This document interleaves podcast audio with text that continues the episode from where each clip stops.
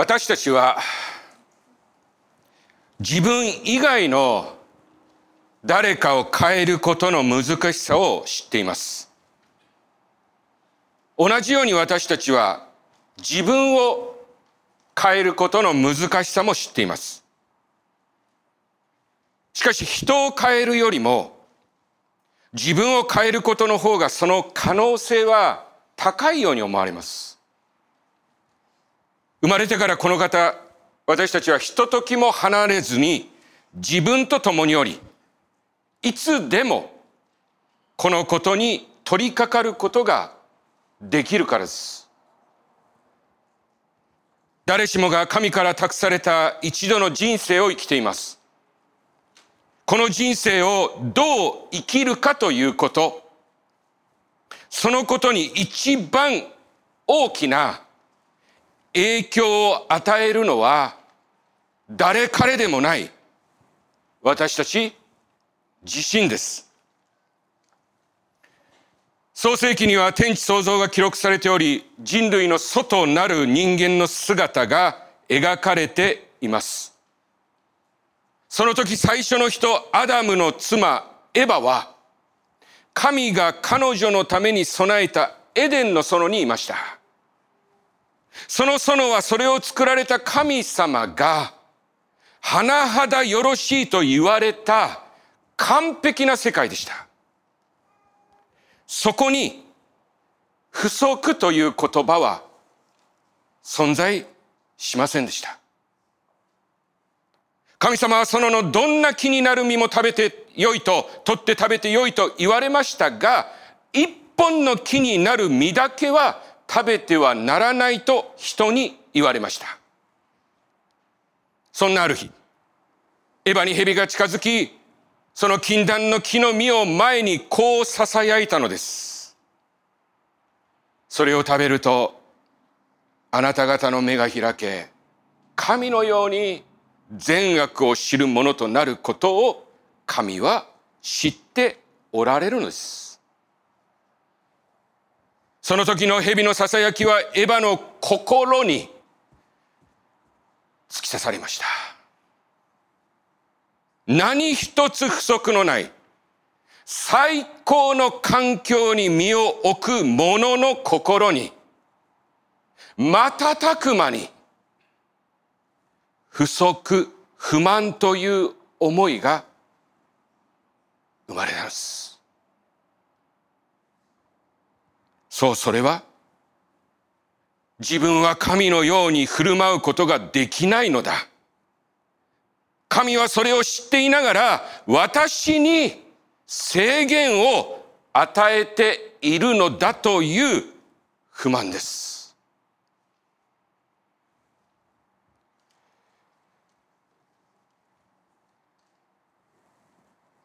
彼女とその夫、アダムの心は揺さぶられ、蛇の言葉に反応し、彼らはその実を手に取り、それを食べてしまったのです。この出来事が、その後の人類を変えました。この出来事の影響を受けて、私たちは今も生きています。どんな影響でしょうかその時以来、私たちは神から与えられている無数の感謝すべきものに心を閉ざし、私たちの心は自分が不足しているもの、自分の思い通りにならないことばかりに向けられるようになったのです。そしてこのことは私たちが今苦しみ悩んでいる諸々の出来事の原因となりました。過ぎました一週間。皆さんには、なんであんなことを言ってしまったのだろうとか、なんであんな態度をとってしまったのだろうというようなことがありませんでしたか？なぜ自分はいつもイライラしているんだろうか？なんで何をしても楽しくないんだろう？何をしてもなぜすぐに不安になるんだろうか？最後に笑ったのはいつのことだろう？なぜ？自分の人生はこうなってしまったのだろう。こんな思いを持つことはありませんでしたか？私たちはこのなぜになかなか答えることができずに日々を暮らしています。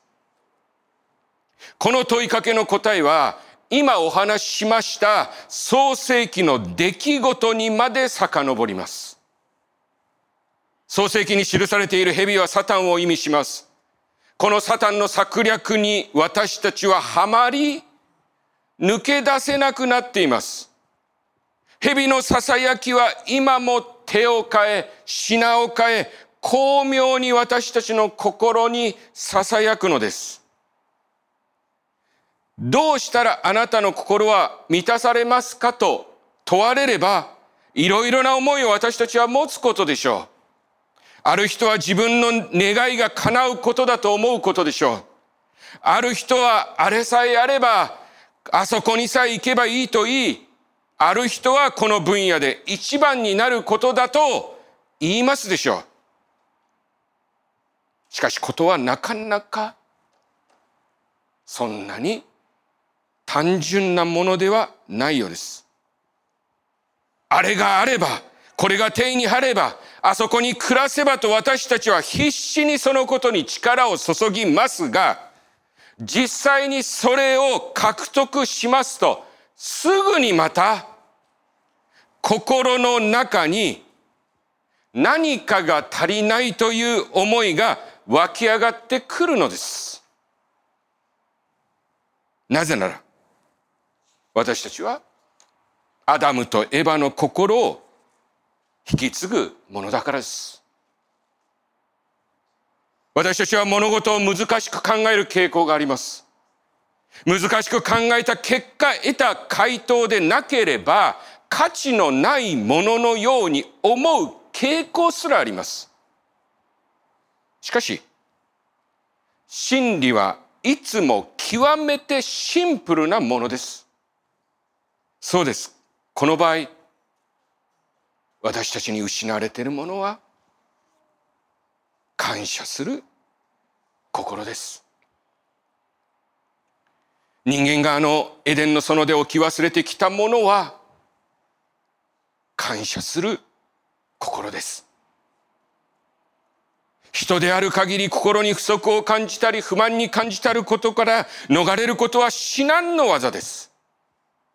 ですから私たちはそれらの不足や不満をはるかに凌駕する感謝に包まれる必要があるのです。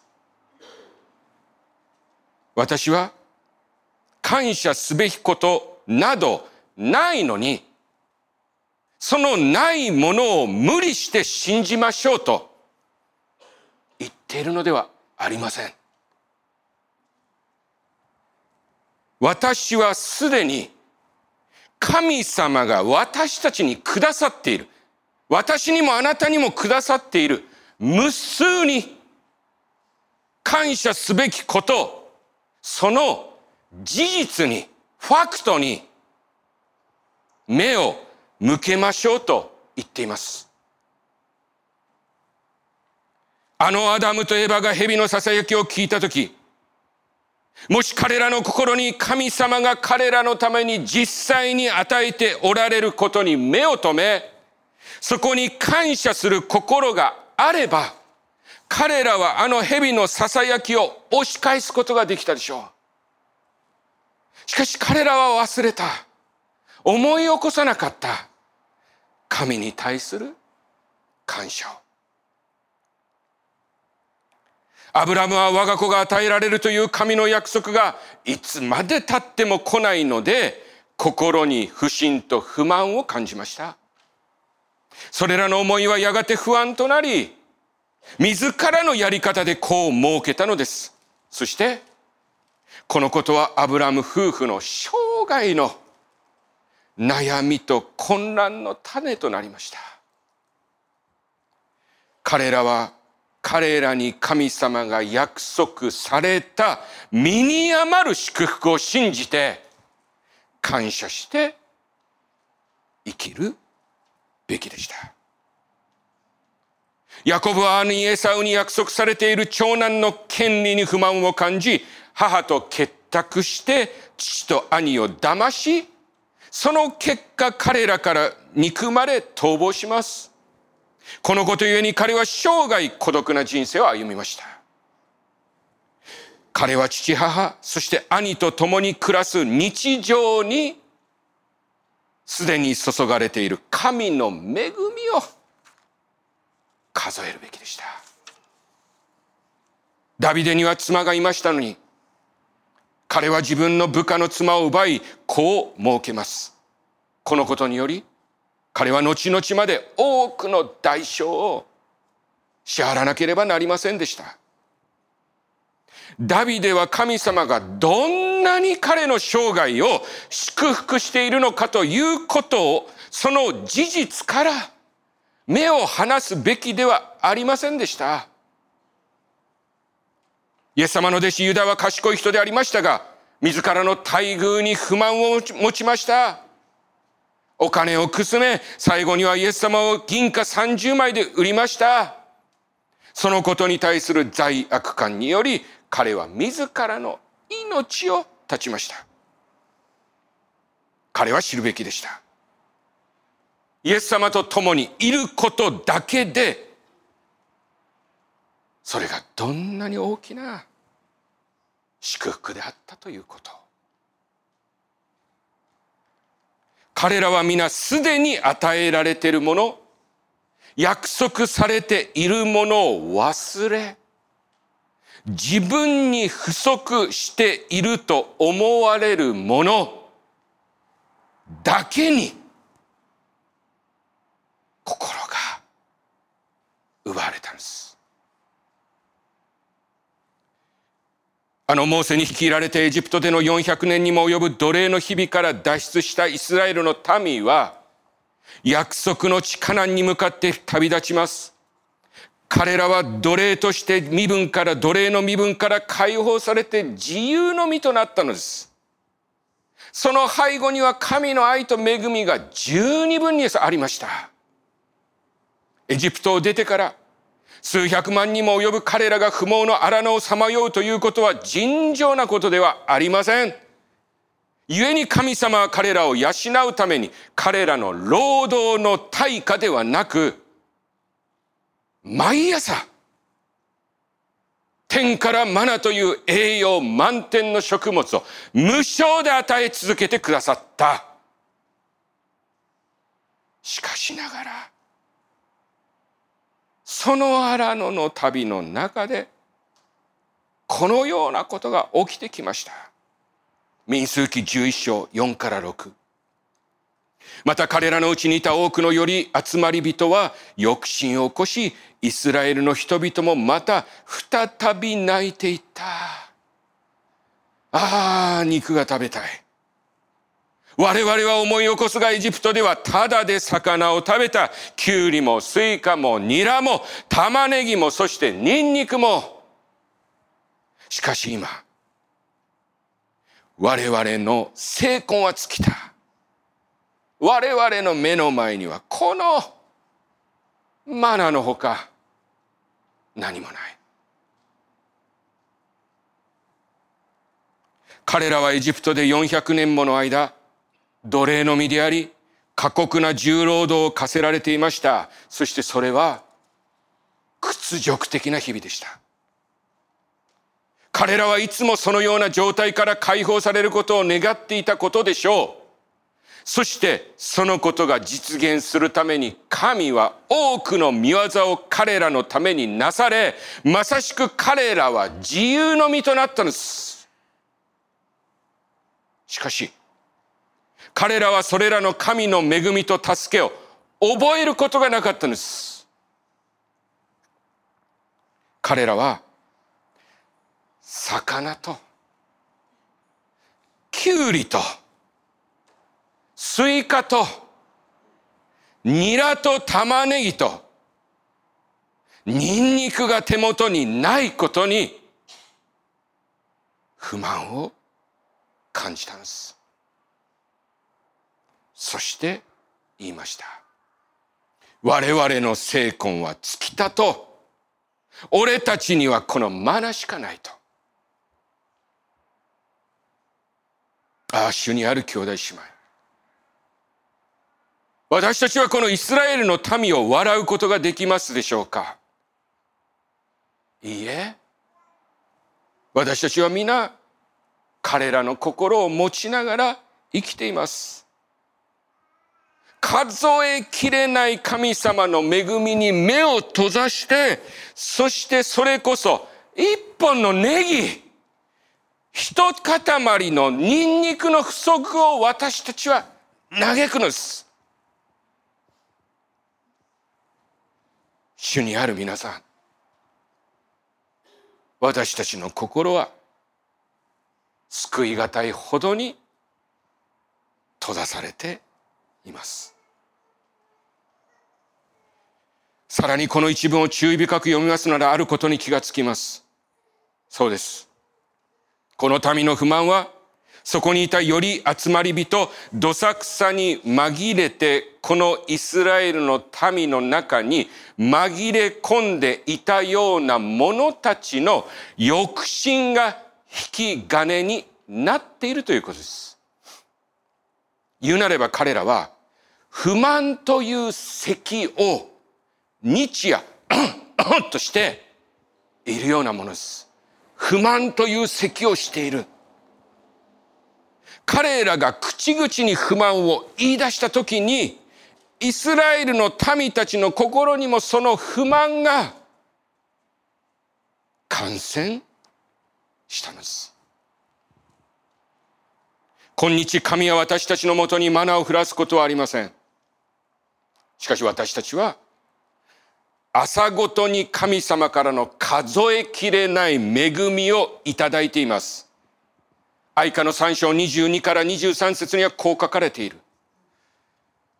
主の慈しみは絶えることがなく、その憐れみは尽きることがない。これは朝ごとに新しく、あなたの真実は大きい。私たちが朝ごとにこの御言葉を思い起こし、神の真実の大きさを確認して一日を始めるのなら、どうしたら今日この主を、主は私を喜んでくださるだろうかと考えて一日を生きぬなら、私たちの一日は必ず変わります。あなたは朝、暗い気持ちで起こる、起きることがありますでしょう。一日が始まる前からやりきれない思いがある時もありますでしょう。そこから脱するためにあれやこれや奮闘するでしょう。それも大切なこと。しかし、もしその朝、あなたがすでに与えられている神の恵みを思い起こすのなら、その事実にしかと立ち、一日を始めるのなら、私たちはその暗淡たる気持ちに、温かい光が照らされていることを知るでしょう。そんな日々の連続を人生と呼ぶのなら、私たちの人生は変わることでしょう。俳優のデンゼル・ワシントンは大学の卒業式でこんなスピーチをしました。あなたが今晩寝る前にスリッパをベッドの下ずっと奥に置きますように。そして朝起きてスリッパを取るときにひざまずくことができますように。ひざまずいて何をするのか。神に感謝するのです。感謝を持って一日を始めるのです。先にお話したようにダビデは失敗をしました。その結果彼は大きな悲しみを経験しました。そしてそこから大切な教訓を得ました。神の慈しみと憐れみを思い起こすことの大切さを知った彼は後に詩編103編を歌いました。我が魂よ、主を褒めたたえよ。私のうちにあるすべてのものよ。聖なる皆を褒めたたえよ。我が魂よ。主を褒めたたえよ。主のよくしてくださったことを何一つ忘れるな。アダムとエバの性質を持つ我々人間はその性質上感謝すべきことを見つけるよりも、不平と不満ばかりに反応するのです。日本語の感謝という漢字は、感じて謝るという言葉で成り立っています。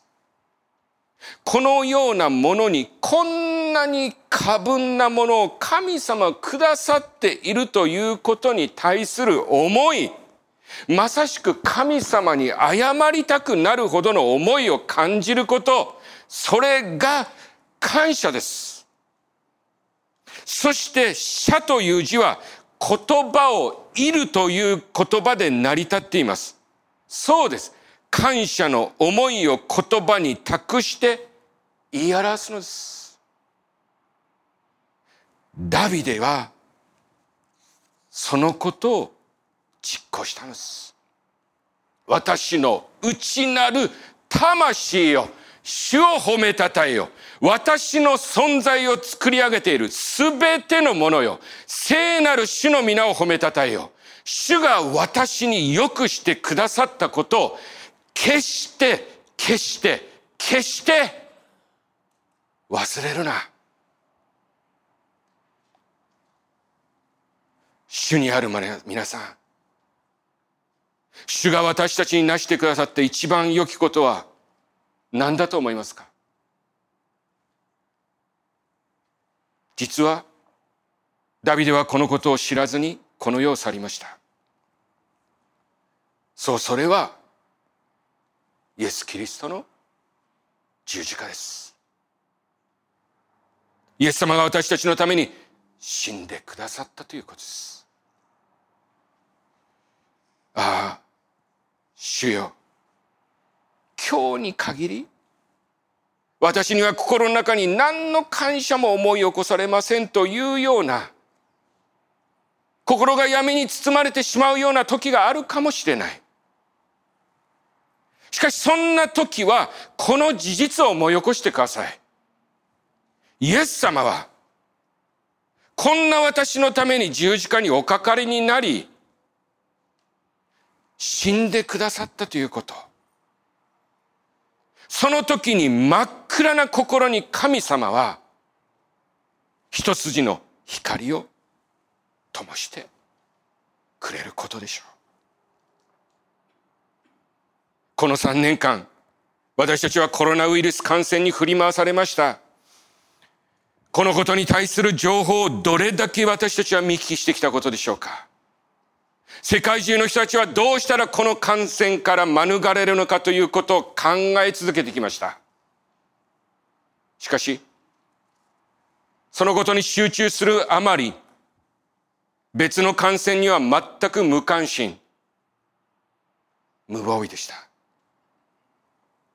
不満分子とはよく言ったもので、そのウイルスはどんどんどんどん増え広がり大きくなりました。インターネットなるものが出てきまして、匿名で自分の思いが言えるようになりましてから、この無責任なウイルスの感染はとどまることを知りません。このパンデミックに対して感謝して生きるということは私たちの心身に抗体を持つようなものです。それには悪魔の策略を跳ね返す力があります。感謝している人間に悪魔はつけ入る余地がないのです。もしあの時エヴァが賛美を歌って神の園で神と共に生きることに感謝をしていたのなら、蛇の囁きが彼女を捉えるようなことはなかったでしょう。日本のある町に先祖代々営んでいる魚屋さんがありました。父の悩みは二人の息子が後を継いでくれないということで、どうしたら息子たちは自分の後を継いでくれるだろうかと牧師のもとに相談に来ました。牧師は尋ねました。お父さん。お父さんは日々どんな気持ちで商売をしていますか？大変なことも多いけれど自分の仕事に誇りを持ってその仕事に従事できることに感謝してお客さんが喜ぶ姿を自分の喜びとして仕事をしていますか？お父さんははっとしました。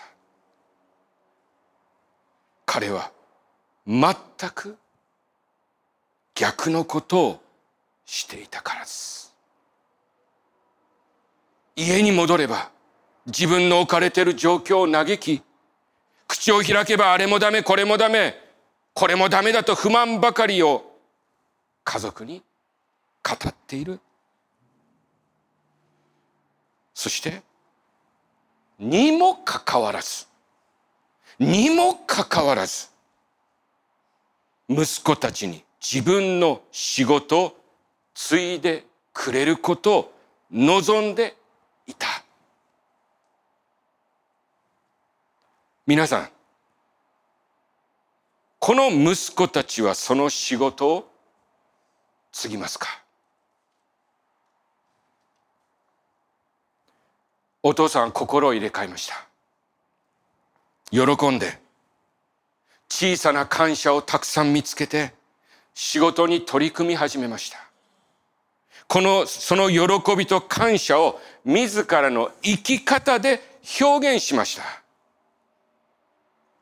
数年後、その父親は母宿死のもとにやってきて、ニコニコして言いました。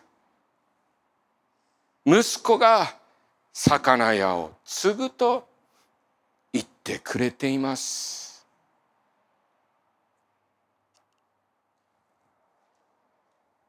これは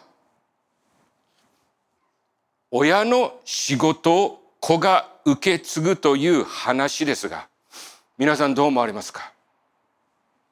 人生すべからずすべてのことはこのようなことで決まっていくのではないでしょうか。そしてこのことは信仰者も例外ではありません。私たちの生き方は私たちの愛する者たちに信仰を持つことの喜びを見せていますか？それは彼らの背を押すようなものでしょうか？それとも私たちの生き様は彼らの信仰にブレーキをかけているのでしょうか？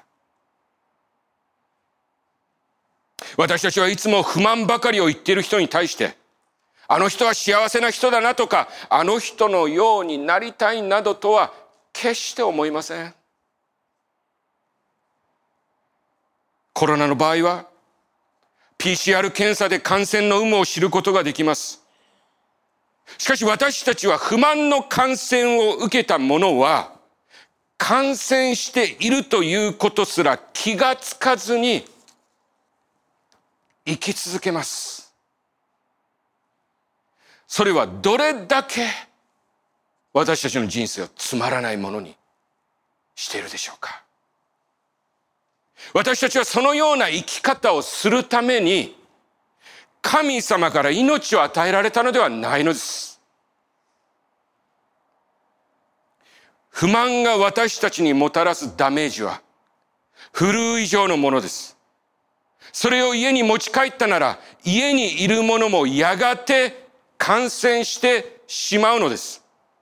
実際のフルーなら大抵一週間ほど休めば治りますでしょう。しかし今お話ししているフルーは、私たちのキャラクターとなり、生涯私たちのうちのうち中に住み続けるということも大いにあり得るのです。言うまでもなく、それらが私たちの人生に益となることはありません。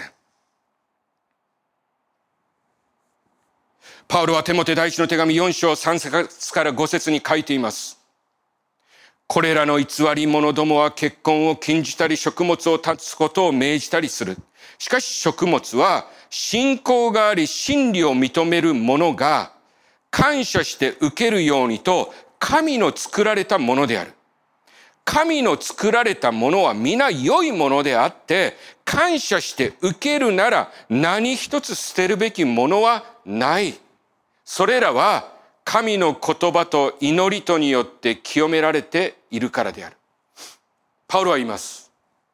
神の作られたものは皆良いものであって感謝して受けるなら何一つ捨てるべきものはない。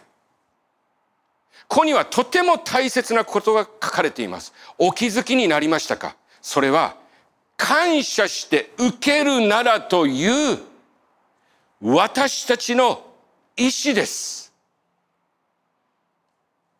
神様が与えてくださっているもろもろの良きもの、それが現に私たちの前に無数にある。しかしそれらに気がつき、それらを感謝して受け止めるか否かは私たち自身なのです。そしてそのことを意識して感謝して受け止めていくなら私たちの世界は変わっていきます。そうです。意識してということはそのことを自分に課すということです。故にパウロはその後の7節以降に訓練という言葉を使っているのです。しかし、俗悪で具にもつかない作り話は避けなさい。信心のために自分を訓練しなさい。体の訓練は少しは益するところがあるが、信心は今の命と後の世の命とが約されて、約束されてあるので、万事に益となるこれは確実でそのまま受け入れるに足る言葉である。神の作られたものは皆良いものであって感謝して受けるなら何一つ捨てるべきものはない。しかし、この世の俗悪で悪にもつかない作り話はこれらのことを否定します。それらを避け、自分の信心のために日ごとに自らに感謝することを貸しなさいとパウロは言う。神様が与えてくださっているものに気がつくセンスを磨きなさい。そしてそれを感謝して受け止める習慣を作りなさい。ダビデとて人間、彼の人生には日々自らをダウンさせるような出来事がやってきたことでしょう。彼はその旅ごとにあの言葉を自らに言い聞かすことをまさしく日々胸を打ちながら主を褒めたたえることを自分に誰彼ではない自分に課したのでしょう。我が魂よ。我が魂よ。主を褒めたたえよ。私のうちにあるすべてのものよ。聖なる皆を褒めたたえよ。我が魂よ。我が魂よ。主を褒めたたえよ。主のよくしてくださったことを何一つ忘れるな。パウロとて人間。彼の宣教活動は行き詰まりの連続だったでしょう。しかし彼はその旅ごとに自らに課したのでしょう。パウロよ、何事も思い煩うな。ただことごとに感謝を持って祈りと願いを捧げ、あなた方の求めるところを神に申し上げるがよい。目を覚まして、感謝のうちに祈り、ひたすらひたすら祈り続けよう。先に言いました。皆さんが私の生き方を変えることは至難の技です。私が皆さんの生き方を変えることはできません。しかし皆さんは今日からこの生き方を変えることができます。私たち一人一人が自分の人生のハンドルを握っているのですから。そして感謝すべきことはその私たちの手を主の御手が包んでいてくださいます。私たちは今日大地に太陽を昇らせ、私たちの鼓動を止めることなく動かし、今日も愛する者たちと共に生きることを可能にしてくださっている神に、キュウリやスイカ、ニラや玉ねぎがないことを嘆いていないでしょうか。私たちの魂には私たちのに命の息を吹き入れてくださった神の残像が残っています。フィンガープリントが残っています。その内なる魂からあのダビデの言葉が皆さんの心の奥底から込み上げてこないでしょうか我が魂よ。主を褒めたたえよ。私のうちにあるすべてのものよ。聖なる皆を褒めたたえよ。我が魂よ。主を褒めたたえよ。主のよくしてくださったこと。何一つ忘れるな。お祈りしましょう。Let's pray.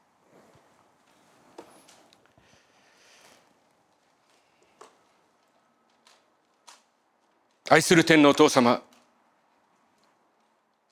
サンクスギビンデーを前に今日私たちはあなたへの感謝について見てまいりました。Our Heavenly Father, before Thanksgiving Day, Today you have been reflecting on our gratitude for you. あなたはすでに数えきれないほどの恵みとご愛をこれまでも今もそしてこれからも私たちにお与えくださっています。You have already given us countless blessings and love in the past, present, and the future. どうか私たちがこの事実に日ごとに気がつかされ、あなたへの感謝とともに私たちの人生を歩んでいくことができますように。May we be reminded of this fact day by day. And may we live our lives with gratitude to you. あなたにある感謝と喜びをこの世界に少しでも言い表していくことができますように、私たちをそれぞれの家庭や職場にここからお送りください。Please send us from here to our respective house and workplaces to express our gratitude and joy to the world. これらの祈り、我らの救い主なる主イエス・キリストの皆によって祈ります。This prayer we pray in the name of our Savior, Jesus Christ.